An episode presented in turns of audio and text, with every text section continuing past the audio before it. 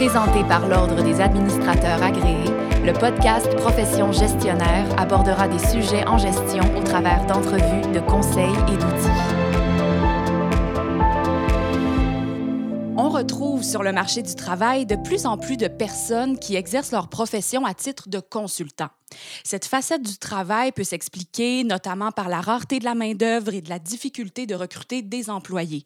Mais est-ce que ce sont bien les seules raisons? Sachant que la consultation, c'est un domaine qui est particulier, on peut comprendre qu'être consultant, c'est un choix de vie et c'est tout un défi, selon la littérature, car c'est pas donné à tout le monde de devenir consultant. Quelles sont donc les qualités requises pour devenir consultant sur le marché?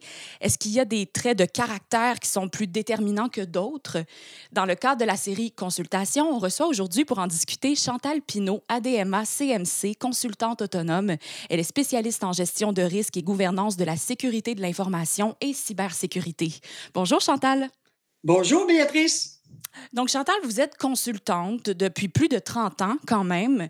Quelles, sont, quelles ont été vos motivations? Que, pour, pour, pour quelles raisons êtes-vous devenue consultante autonome? C'est euh, un bon questionnement, euh, je vous avoue, parce que à la base, quand je suis entrée sur le marché du travail, j'étais plutôt, euh, je suis entrée tout de suite pour une grande compagnie de, plus de, de 5000 employés, puis j'étais très dédiée à la tâche. Ça fait le cadeau que j'avais, c'était d'avoir un, bel encadrement, du beau monde autour de moi qui me montrait à faire mon travail. cependant, je trouve que j'ai occupé plusieurs postes, puis ce que j'ai réalisé, c'est que chaque changement de responsabilité se ressemblait. J'avais, je devais faire les mêmes choses à peu près dans les mêmes tâches. C'était plus le contexte un peu qui changeait, mais comme tel, je trouvais que ça, ça, ça m'enlevait de la motivation moi, ce que je voulais, c'est me dépasser. Je voulais tout le temps avoir le petit challenge, le petit stress intérieur qui dit faut que j'amène plus, faut que je fasse plus, plus un modèle. Mettons, je vais, je vais dire comme ça, un modèle compétitif. Je voulais surtout pas avoir le temps de prendre mes aises. Donc, euh, quand je devenais trop euh, habitué d'être dans mon poste, j'aurais eu tendance à mettre les deux pieds sur le, le bord du bureau. Puis c'est pas ça que je voulais, c'est vraiment la dynamique de maintenir une espèce de flux de 9 à 5 minimalement. Donc, euh, c'est l'idée de voir de, la je dirais de la consultation, je l'ai vu à travers des articles euh, dans le journal et je suis entrée pour une grande firme parce que ce que je voulais, c'était développer mon modèle euh, de, voir comment je pouvais être utile dans la consultation.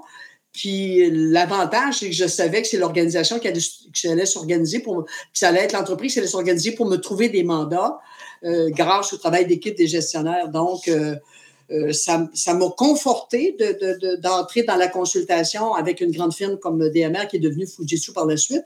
Mais là encore, le besoin de dépassement, le besoin de faire plus, euh, ça m'a amené à, être à mon propre compte. Mais ça, ce que j'ai réalisé, c'est que c'est vraiment une autre paire de manches. Mais oui, exactement. exactement. Parlons-en d'être à son compte, autonome. Ça prend, euh, prend, j'imagine, tout un coffre à outils pour, euh, pour, y, pour y parvenir, pour réussir. C'est quoi pour, pour vous, Chantal, un bon coffre à outils pour un consultant? J'aime beaucoup la question, Béatrice, parce que je l'ai développée, mais j'ai eu la grande opportunité de pouvoir partager et échanger avec euh, des gens. La, la, base même du coffre à outils, quand tu quittes une entreprise puis que tu décides de développer ton propre modèle d'affaires, c'est absolument essentiel d'avoir un beau réseau avec qui on peut échanger, avec qui on peut partager nos idées c'est très euh, particulier d'obtenir des mandats. Puis pour euh, développer des affaires, si tu es seul, puis tu connais pas le monde ou tu n'as pas fait de réseautage dans différents groupes, ça devient difficile de te faire connaître. Donc, ça te prend un réseau pour être capable de développer tes affaires le cadeau que j'ai eu, c'est d'abord les administrateurs agréés dans lesquels, euh, auxquels je me suis joint dès le début. Je pense que je dirais dans les années 80 euh, quelques, là, euh, lorsque je suis entrée avec DMR, c'est un confrère qui me parlait des ADMA, puis ça a fait oui, je le veux. C'est comme un mariage, dans le fond. Le deuxième, c'est l'Association de la sécurité de l'information du Québec, la SIC, qui, qui était déjà focalisée vers la, sécurité, donc comment on, a à travailler de façon particulière pour protéger les informations, protéger les gens aussi. Et au final, la troisième, le troisième groupe, c'est l'ISACA, euh, qui est un groupe qui développe des méthodes d'audit. Ils sont spécialisés en vérification et en contrôle de systèmes d'information. Alors, ce sont des dimensions l'administration avec les ADMA, la sécurité de l'information classique et les audits et contrôles avec euh, les ACA. Et à travers ça, euh, de devoir euh, échanger avec les gens, ça m'a aidé à développer mon, mon, coffre à outils, je dirais. le premier élément, c'est essentiel, à mon point de vue, d'avoir une, une, expertise dans un domaine en particulier. Si vous êtes vous voulez être un, consultant, mais dans un domaine général, c'est que vous savez tout et rien en même temps. C'est euh, habituellement là, ça n'a pas de longue vie parce que ce que les clients s'attendent quand ils engagent quelqu'un, c'est parce qu'ils ont un besoin précis, particulier, approfondi ou euh, assez important pour avoir quelqu'un qui maîtrise cette valeur-là ou qui maîtrise ce domaine-là. Donc, il faut rencontrer les besoins du client. Mais pour, dans toute cette démarche-là d'obtenir le mandat, ce qu'il faut, c'est être connu du réseau. Si je veux être capable de me positionner chez un client, c'est d'être connu par le réseau, d'être reconnu aussi pour mon expertise. Si euh, je suis connu par tout le monde, mais qui disent, elle, elle sait rien faire, ça m'aide pas plus pour développer des affaires. Mais idéalement, c'est de procéder. Si je dis dans les grandes lignes, là, euh, être disponible en fonction de la demande du client, c'est il faut qu'on démontre la disponibilité. Quand ils ont besoin de nous autres, que le téléphone sonne, il faut être capable de dire oui, je suis là, vous avez besoin de quoi.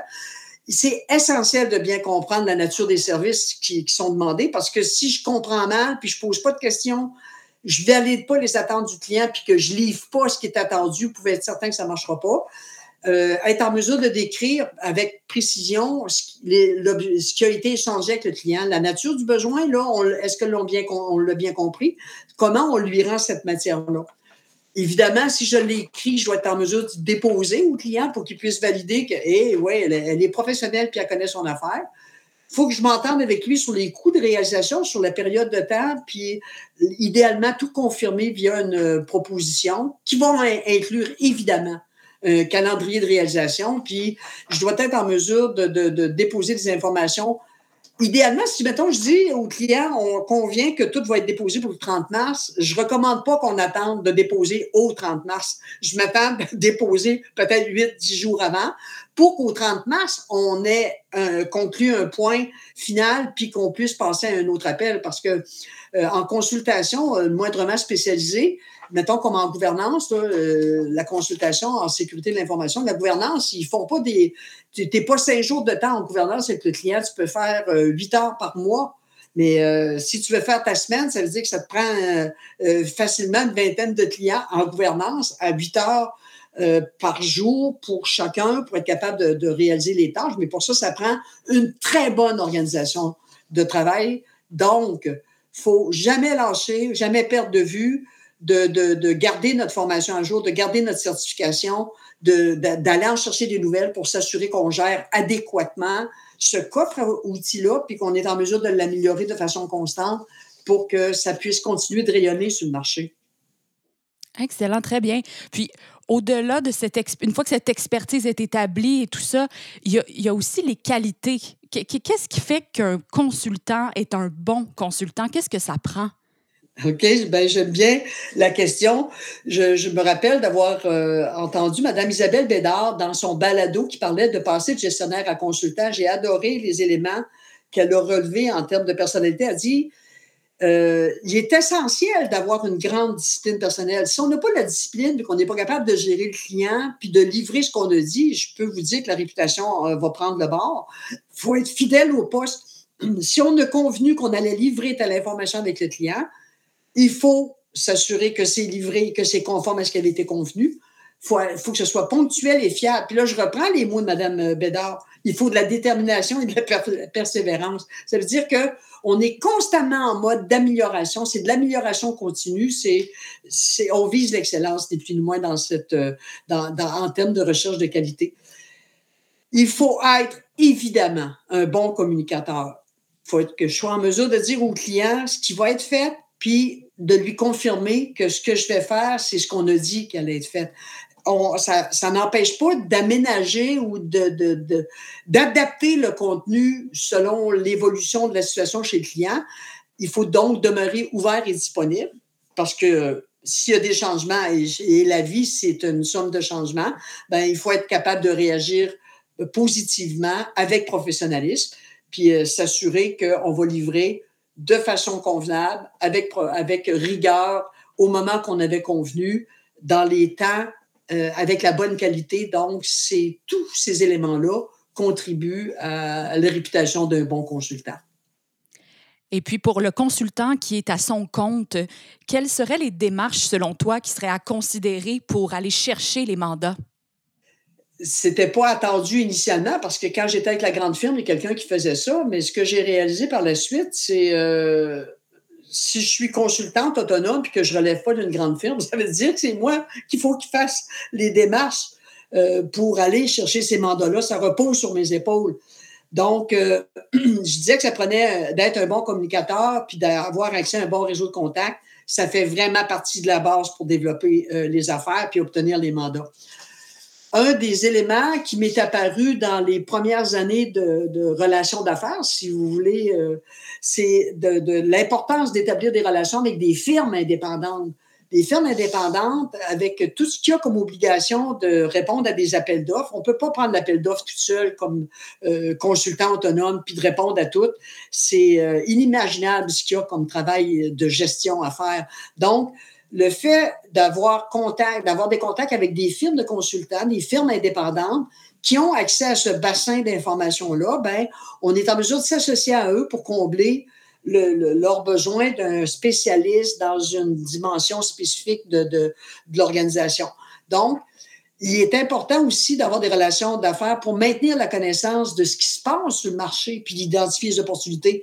Si je me tiens pas au courant de ce qui se passe sur le marché, je, ne penserai pas à entretenir ma relation avec les, autres firmes qui fait qu'à un moment donné, mon mandat va finir et ou mes mandats vont finir, j'aurai rien devant. Donc, c'est de constamment pulser dans le réseau les façons de faire et euh, de, de, de, démontrer, d'avoir le réflexe de dire il y a quelque chose qui s'en vient, j'ai des temps libres qui se présentent, donc si vous avez besoin, c'est la manière de véhiculer cette information-là, c'est de garder notre curriculum vitae à jour et de s'assurer surtout d'y ajouter les nouvelles expertises, puis les, les, nouvelles tangentes, les nouvelles tendances, les, les, nouvelles façons de faire qui vont démontrer aux clients qu'on est constamment à l'affût du changement et des bonnes, des bonnes pratiques. Donc, en mettant force sur le type de mandat que je désire réaliser, je me rapproche de plus en plus de ma cible. Puis si je suis sur mon X, comme on dit, ben c'est un gage de succès euh, dans la carrière comme euh, consultant parce qu'on arrive à planifier, organiser, diriger, contrôler de façon convenable tout en respectant le genre humain euh, dans les différents types de personnalités qu'on peut rencontrer. Le cadeau que j'ai eu dans mon univers de 42 ans et un mois de travail, dont plus de 30 ans en consultation, j'ai eu au-delà de 100 clients facile. Euh, et dans certains, j'ai eu plusieurs mandats dans ces organisations-là pour des petits bouts. Je peux vous dire que le cadeau que j'ai eu, c'est que je n'ai jamais eu un compte non payé. Si vous voulez savoir, c'est dans le sens, si les clients sont pas satisfaits, leur manière de dire qu'ils sont pas contents, c'est qu'ils vous paient pas ou qu'ils coupent le, le, paiement du mandat. Ça, ça ne m'est jamais arrivé. Les gens, les clients ont toujours euh, payé ce qui était dû, puis j'ai toujours livré du mieux que j'ai pu avec ce qui était demandé euh, dans le meilleur des mondes, autant au niveau de la qualité comportementale que la qualité de rapport, par exemple. Excellent, très instructif. Merci beaucoup, Chantal, d'être venue nous parler, d'avoir participé euh, de nouveau à Profession gestionnaire, série consultation. Donc, ça faisait le tour du balado pour aujourd'hui. À retenir de ce qui a été discuté à propos euh, du fait de devenir consultant. Qu'est-ce qu'un consultant compétent? Ben, c'est important de faire partie d'au moins un réseau de professionnels pour se faire connaître, d'alimenter ce réseau-là. C'est très important. C'est important également d'avoir la capacité de travailler sous pression, euh, évidemment, d'avoir un coffre à outils, on l'a mentionné plus tôt, qui est constitué de méthodes de travail éprouvées. Et puis, vous l'avez souligné euh, à, gros traits, Chantal, avoir une expertise qui est reconnue, c'est bien important, et des certifications dans un domaine en particulier dans le marché. Mais merci beaucoup. C'était Chantal Pinault, ADMA, CMC et consultante autonome spécialiste en gestion de risque et gouvernance de la sécurité de l'information et cybersécurité. Si vous voulez partager sur ce sujet via les médias sociaux. Ajoutez le hashtag profession gestionnaire.